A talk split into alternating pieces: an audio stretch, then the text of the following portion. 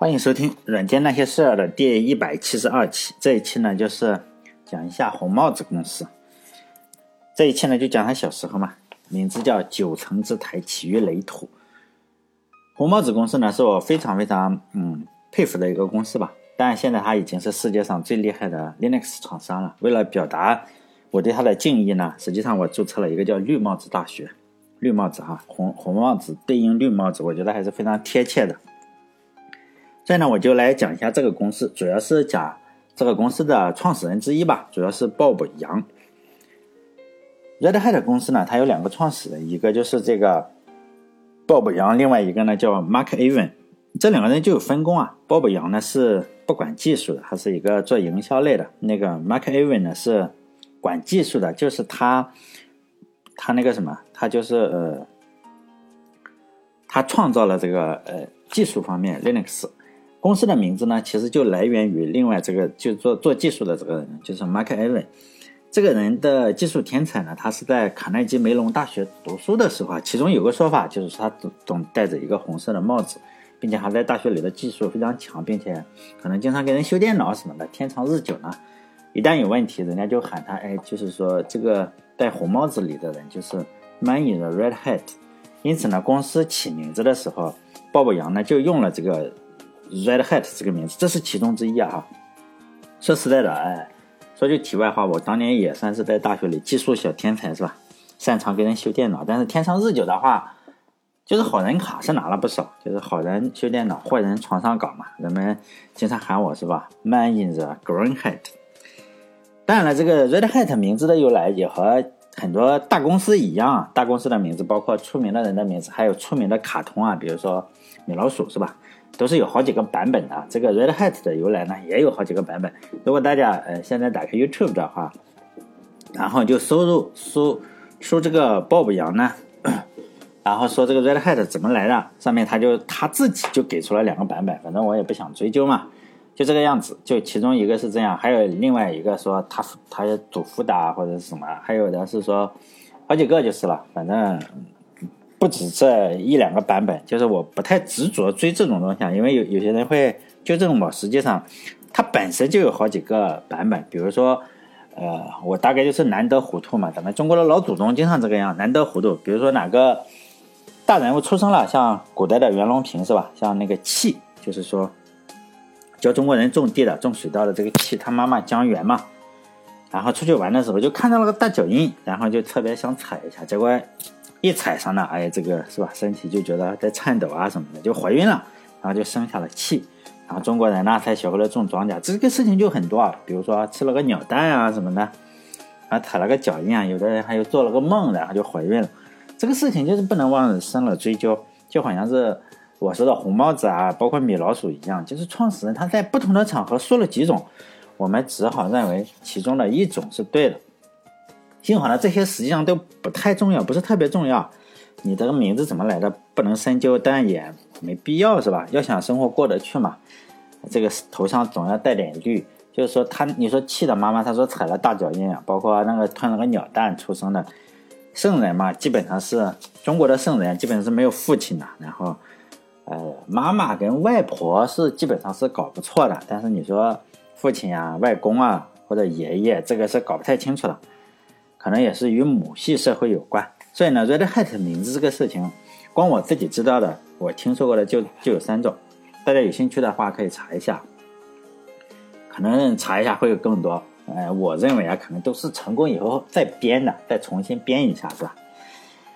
但是创始人这个事情是真的，就是说创始人就这两个，是创始人也只能说是公司的妈妈了。至于名字怎么起的，是吧？这是爸爸的事情，就是这两个哥们是真的。我认为最关键的人物，就是说 Red Hat 这个公司啊，最关键的人物其实是不懂技术的这个鲍勃杨。鲍勃杨呢，他是找不到工作的，他当然了，他找不到工作，家里人肯定不放心嘛。然后他为了让他的妈妈开心，他就去自己印了一个名片，就是写的嘛，主要是讲这个呃头衔叫 President 什么主席，但一切都是假的，因为他现在。他有一种病，就是这个鲍勃杨有一种病，但是现在已经被人接受了。但是当年是不能被人接受的，就是 ADD 嘛，就是注意力缺陷障碍，就是我没有办法注意一个事情。他没有办法。比如说，现在咱们都知道了那个拿奥运会游泳的这个菲菲尔普斯是吧？然后他就是这样去治疗的话，结果他一进水里，哎，这个这个就很很很厉害，然后就只能专注于这个事情。鲍勃杨呢也类似于这样，他其他的同学他其他的是不行的，就是到处找工作，因为他注意力不行嘛，只好也找不到工作，然后就自己做了一个 名片，然后骗骗他妈妈。实际上他刚开始开的是一个小店，就卖打字机的。当年的时候卖打字机，但还会卖一些图书啊、一些 CD、电影什么，就好像不是什么大的生意。后来呢，就做了。就是你买电脑的话，我会给你做分期啊，好像是淘宝啊或者是什么这个白条这个业务，做分期购买电脑的业务。因为你有了电脑分期付款这个东西，它就有多元化经营嘛。像现在不多元化经营，它就顺带着卖电脑的图书，还有卖 Unix 软件，当时就比较流行的软件嘛，卖 Unix 软件。因为当年还没有现在的光纤啊，就是说当年的软件都是放在一个光盘上，呃。他那个时候是一九九几年，其实我是两千年上大学的时候，那个时候网络也不行。就两千年的时候，大家还在用那个 modem，就调制解调器。如果我们上大学的时候，就两千年的时候，你如果想看一些特别带劲的电影啊，就要去圣索菲亚教堂旁边有一个叫曼哈顿的地方，因为我在哈尔滨呃上过一段时间大学。就是说，你到那个圣索菲亚教堂哈边有一个叫圣索菲亚教堂，旁边是个曼哈顿商场。我不知道现在还有没有，我已经十几年没有去了。就是那个曼哈顿商场那个地方，就有一些带孩子的妇女嘛，就在那里卖光盘，五块五块钱一张。Windows 是三块，他卖的那种光盘是五块，要贵两块钱。光盘是一样，所以你看看这个内容啊不同，它这个。呃，价格就不同是吧？国产的 Windows 光盘是三块钱一张，然后他卖的那种比较带劲的电影呢是五块钱。我们就同学们就把去买电影啊，买这种比较带劲的电影的这种事情，就称之为去教堂。他说我们去教堂嘛，然后大家就知道，哎，是干什么？因为它旁边就是叫圣索菲亚教堂。我在哈尔滨待过四年，去过无数次吧，也不能说无数次，反正非常多次。曼哈顿商场只干一件事，就买光盘。但是我只去过一次这个圣索菲亚教堂，去净化一下灵魂，可能最后了，而且是毕业的时候觉得，哎呀，一直来了这么久，哎呀，我把光盘放在包里是吧？然后就进去转了一圈，那是我唯一去圣索菲亚教堂，结果我发现里面特别小。但不管你相不相信，卖光盘的人一定知道你卖你你喜欢看什么碟，这个是真的。鲍勃杨呢？因为他就是自从卖了光盘以后，他卖 Linux 光盘，还有 Unix 光盘这些，经常发现，哎，越来越多的人来买什么东西，Linux，他要买 Linux 光盘和图书。刚开始的时候，他也非常的疑惑，因为他是个商人嘛，并且注意力还不集中。这种注意力呃不集中这个东西啊，并不像呃我们普通人可能对任何事情都没有办法注意集中力，呃，就是说注意力啊对任何事情都不集中，像我。一看书，哎，这个就没法聚焦了，这个眼神就开始散散了。但他这种病的人呢，对少部分事情特别能集中精力。恰好呢，他想研究 Linux 的这件事情。他以前是不读书的，因为他没有办法注意集中，呃，这个注意力没法集中。但是他对这个 Linux 突然感兴趣了以后啊，就以前不怎么读书的这个 Bob 杨呢，就拿起了自己卖的这个 Linux 书，因为他本身还初读电脑嘛，因此他又装了一个叫。Slackware，但这个发行版以后再谈。就是它 Linux 发行版本有很多，这个是最老的一个 Slackware。现在大家把这个 Slackware 点 com 或者点 arg 啊，我忘记了。你打在这个浏览器上，仍然可以。现在这个发行版仍然有一定的分量，当然比其他的要差很多。但是它是年龄最长的，目前来说它最长的，至今还活着。我相信我们有生之年它应该还活得下去。这个发行版呢，就非常的古老。呃，如果你用这个的话，推荐大家用一下，是吧？虚拟机里装一下，研究一下。如果是学生的话，就更好了，是吧？下载一下，然后装装看看，实际上差不多。这样软件的安装方式有点区别，因为当时 Slack Slackware 这个呃发行版呢就卖的非常好，因为当时是一九九二年、一九九三年，就是这个猫啊，我们这个调制解调器最高的速度是多少？十四点四 K，像我用的时候已经是五十六 K 了。它是十四点四 K，你想下载一个光盘，这个东西就是永远都下不完。因此，他研究了以后，最初的想法就是说，哎，这个 Linux 是不行的，它不具备长期的可持续性。因为他本身还比较，呃，喜欢研究经济啊，要不然他不是个伟大的商人。他觉得凡事啊，你都是要与钱有关系的。其实鲍勃杨呢，还写了一篇非常非常著名的文章，叫 “Give it Give Give it away”，就是什么免费大放送。呃，就后面很长，这个主要是很长，他讲了这个 Red Hat 这个模式，我就不念英语了，因为。我就打在我的公众号里，如果有人看的话，你你把这一长串的复制上去，复制在谷歌里或者是百度里，我不知道百度能不能收到，反正这个是我看了，我就不念英语了，因为我现在发现我一见英一念英语的话，会有一个问题，就会有人来纠正我的英语发音。因为我本来是，现在我经常做的一件事情就是后台的留言，因为有有人就会说，哎，你这个中文发音不好。现在结果我有时候会读英语的话。又又来一个，就说你英语也不好，这就比较崩溃了，是吧？你做电台以前，我实际上一度错误的认为我的英语非常，还不能说非常好，但是还可以，是吧？因为我觉得我可以在不怎么查单词的情况下，就是比如说一一篇英文媒体上，大概比如说一两百字的文章，我也就查七八十个单词，然后基本上我不怎么查单词了。但做了电台以后，就被打击的不行嘛，有小孩过来去纠正我。如果有人想看这个文章的话，就关注我的微信公众号，然后顺便帮我点点广告，因为我赚不到钱嘛。然后你也可以把这个文章放上去，你就发现这个这个人写的这个文章真的很好，起码让你知道怎么去做生意嘛。我觉得写的还不错，虽然我没有什么注意力缺陷的症，但是我觉得我百分百写不出来。这篇文章就是讲了整个的软件开发的一个为什么用免费的软件可以赚到钱，就这个样子。但是他刚开始的时候，他也承认了他误判了 Linux。在这篇文章里，他有个观点非常有意思，是他的观点，并不是我自己的观点。他我只是转述一下，因为有些人不要觉得我搞事情，因为我现在发现，呃，收听的人越来越多了，就是说有很多人过来批判我嘛。他在文章里写是他的他的文章哈，不是我的，就是一九九二年、九三年这时候写的文章的时候，那时候世界上发生了一件非常大的事情，德国倒闭了。东德倒闭了，确切的说是东德倒闭了，然后柏林墙就倒塌了嘛。他就说嘛，在第三段这篇文章的第三段，我翻译成中文哈，就是他他的意思是，如果说柏林墙的倒塌教会了我们一些什么东西的话，那就是社会主义自身是一个不可持久的经济模式。除了满怀希望的标语口号以外，如果没有好的经济模式驱动，人们是不会重复自身活动的。好了，就是就这一段话。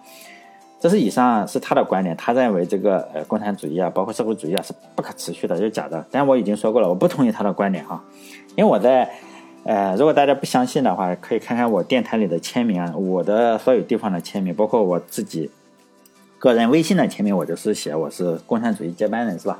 如果有人给我装的话，我就说我是共共产主义接班人。所以他们的 title 是吧？经常是 title，实际上没有我大。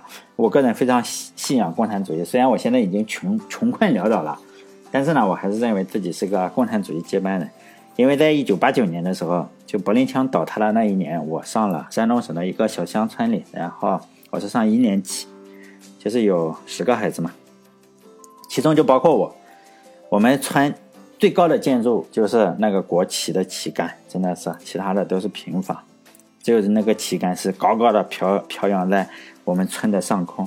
就在冬天的一天早上，老师就告诉我们：“哎，你们这十个小孩来一下。”呃，一年级的小孩嘛，我们十个小孩，然后四个四个女生，六个男生就被选为共产主义接班人了。当然我们就很高兴嘛。老师说：“你这个回家拿一块钱是吧？然后买一条红领巾，就是正式的接班人了。”当然，我们十个小孩非常的高兴。但现在已经三十年过去了，虽然我这几个同学可能永远都没有机会，他们不会听我这个电台，不会听我在这里吹牛，但是我还是希望这个世界能记住，我们曾经在一九八九年的时候有那么十个是吧？社社会主义接班人在这个世界上还在艰苦的生活着，其中呢有四个女生，包括哎什么，我们村都是姓刘啊，他叫刘伟伟。他现在正在做衣服当裁缝，然后呢，还有一个叫刘青霞的，也是女生，她现在在幼儿园里当老师，然后还有一个小刘小慧，但是具体做什么我不知道，大概就是在钢铁厂里做具体什么工作不知道。但最有出息的有一个就是在中科院的，他叫刘爱云，不知道他永远不会听我的电台，但是我还是希望说一说，也许一百年后有人会听。就是有有还有六个男生嘛，我们有六个男生。现在有刘月呢，他正在做水电暖的工作，然后刘鹏呢就在做销售卖东西嘛。然后还有叫刘安才的，他在村里做村委的工作。当然了，还有一个叫刘桂珠，他的名字比较搞笑，但是是珠子的珠，不是猪头的猪，但是我们都喊他猪头。他在做一些什么事情？就工程啊，什么工程？可能修高速公路旁边有什么栏杆啊这种事情。当然还有一个叫刘艳青的，跟我是同辈，我叫他哥哥。但是也很多一言难尽的事情嘛。他现在已经离家出走了，但我就是流落在各个地方，然后四处给人打工为生吧，跳钢管舞什么的。但虽然有境遇，有非常多的，每个人都过得好像不是很好，也不是很坏吧。但是呢，我觉得一直是共产主义接班人，是吧？因为那个在一九八九年的时候就已经定下来了，我们就是社会主义接班人，共产主义接班人。所以呢，很多听众不要在这里教训我说，因为我立场非常坚定。不止你是共产主义接班人，我也是。我上学的时候就是了。因为有很多的人听到电台以后，在任何时候他就会在下面留言。嗯，好了，不说了。虽然这个鲍勃杨呢，他认为 Linux 不会有什么大的前途，但是呢，他发现了一件事情，就是买 Linux 的人呢越来越多。在一九九四年的时候。因为有某种原因嘛，他就去了美国的叫 g a d a 我不知道叫什么太空飞行中心，可能叫高德达啊太空飞行中心。他的朋友嘛叫 Don Bake，然后邀请他来看看，哎，你来看看我们这个太空飞行中心啊，美国的太空飞行中心的事情。然后邀请他来以后啊，他就说：“你看看我用你卖给我的 Linux 做了一个超级计算机。”他就非常的惊讶，他觉得，哎，这个东西竟然还能做。一个超级计算机，当时他说是用的相对已经比较落后的电脑组建了一个性能可以媲美大型机的电脑，就是集群计算机嘛。这件事情一下子就改变了这个鲍勃杨呢对这个 Linux 的一些看法，他才第一次意识到，哎，Linux 可能是能做很多的事情。然后他就不停的向这个他这个朋友就在太空飞行中心的朋友请教，呃，Linux 有什么好？他虽然卖，他不知道什么好。这个朋友就告诉他说：“虽然用 Unix 啊或者是什么都还不错，但是呢，代码不能修改。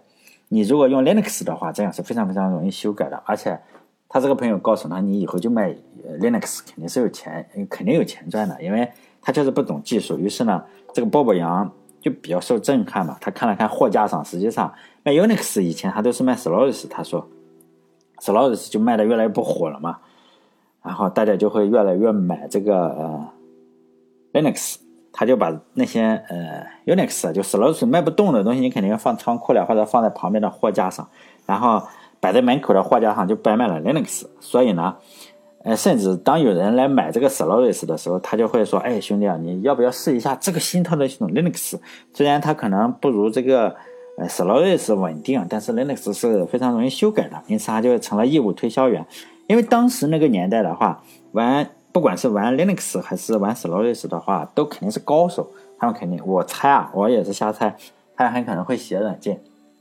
然后呢，他们就特别看重这个呃可修改性，就是代码可以修改。于是呢，对个人来说，尤其对他来说，这个 Solaris 的价格是他说的是十分之一，Sol 不是 Linux 的价格是 Solaris 的十分之一，因为 Solaris 是 Sun 公司的，因为 Linux 相对来说比较便宜。因此，任何人都又加上能卖光盘的话，肯定价格能压得下来，呃，卖的还挺不错。这个鲍勃杨呢，他有老婆，人家虽然得了这个什么病，但他有老婆，他老婆是个什么？叫裁缝，就是做衣服的，做衣服的东西，有个门面房。然后鲍勃杨呢，就在这个门面房里就决定，呃，新开一块地方，就不再卖那些 Unix 的东西。他但你你这样，我们可以这样想。就是那个地方能赚钱的话，你再开一个嘛，就类似于连锁店这个样子。但这个店呢，只卖 Linux，就是说其他的其他的地方可能还卖 Solaris、卖 Unix 什么图书。最开始的时候，因为鲍勃杨他本身不会写代码，他不不能写软件，但是他因为对这个 Linux 发行版突然入迷了嘛，因此他就到处收集这种发行版。其中呢，就是卖的最多的，他说就是叫就我前面所所说的那一个。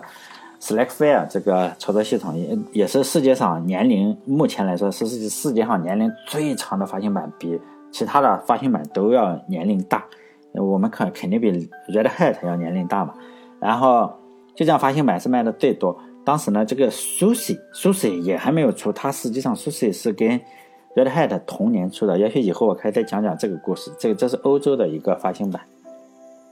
就这个 Slackware 呢，它是最长寿的，它最初用的是零点九，后来呢比较稳定版的是零点九四。当时 Linux 的一点零的内核还没有出现。我们如果大家对 Linux 内核发布的话，就会有一个知道一个，我以前讲过，就是说 Linux 呢，它本身会比较自信，它很快就从零点一一下子就跳了零点二零，一下子就跳了零点九几，但是呢，发现没有办法，因此呢，它就在零点九几上不停的在做文章，因此我们可以看到，就是可能没有你没有发现零点七零点八，因为它一下子跳了很多，但是等到一点零发布的时候，这个时间又特别长。零点九几以后，他就再也没有犯这种错误。就是这个 Slackware 呢，它实际上是用了零点九开始，然后呢，在零点九四的时候，就是他已经建，就是鲍勃杨呢开始发现了这个事情，然后他发现了一个趋势。这时候呢，突然就出现了一个叫 Red Hat 的人，就有人来问啊，我不要用这个 s l a f w a r e 我想用 Red Hat 这个发行版。他当时不知道 Red Hat 是什么东西，因为他对此比较着迷嘛。既然有人买的话，他肯定要去进货，因此呢，他就联系到了这个，呃，Red Hat 这个发行版，就是他以后的合作伙伴嘛。合作伙伴这个，就我说的这个 Mark，然后就问他，你这个版本就是订货嘛，还订了非常多，卖了一年多，他发现哎，这个 Red Hat 逐渐的就要超过了这个 Slackware。就决定，哎，这他肯定是卖什么东西嘛，他一定是知道的，你这个东西将来会卖的非常好，因为现在趋势已经出来了。因此，鲍勃杨就建议说，这样吧，你开一个价格是吧？我们合伙，就是你负责貌美如花，我负责赚钱养家嘛。因此呢，就在这个小裁缝店里，他老婆这个小小小的裁缝店里，这个伟大的公司啊，就开始生根发芽了。但鲍勃杨呢，最主要的就是把就 Mark 做的这个 Red Hat 软件不停的卖出去。他要卖的越来越多，然后他们两个人就会赚钱比较多嘛。至于你说收购的金额，我认为不是特别大。我猜啊哈，因为当时你想想零点九几的版本，大家也都是，是吧？凑合着用用啊。我认为是这个样子。他们也不知道将来他有没有意识到会做的那么大。就是说呢，还是两个人不停的在做这种事情了。我们都知道，现在 Red Hat 是一家伟大的公司，就一线的。专门卖卖东西给这个企业的，他要卖给大的企业做服务。当时不是这样的，当时因为非常的苦。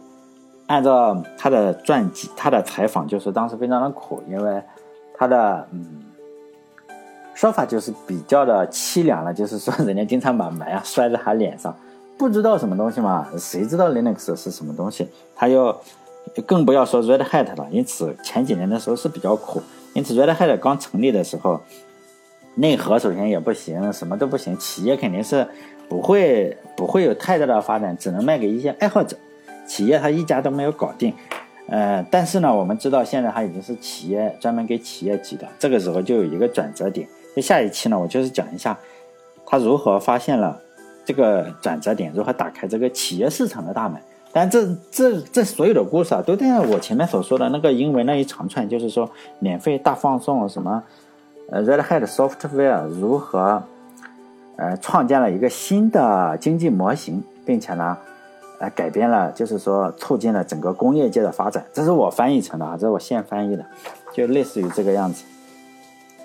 如果大家想看的话，就是关注我的微信公众号，然后帮我点点广告是最好的，因为赚不到钱。因为我也赚不到钱，是吧？跟他，嗯，比他们可能还要惨。因为我每期赚赚二十块钱，但有人会催我说：“哎，你为什么更新这么慢？就是赚不到钱嘛。”我也就是说赚不到钱的话，就比较比较不太那个啥，你知道吗？如果我每期赚到一百块钱的话，我就觉得，哎，好像为了赚一百块钱做一期。如果每一期赚到二十多块钱，哎呀，我就想想，哎，算了，十天更新一次算了，就这个样子。好了，这一期就到这里，欢迎大家关注我的微信公众号，并且如果大家买我编程视频的话，也也可以啊，而且我也开了一个什么知识星球，什么都可以付我一点钱，都是不错的。好了，这一期就到这里，再见。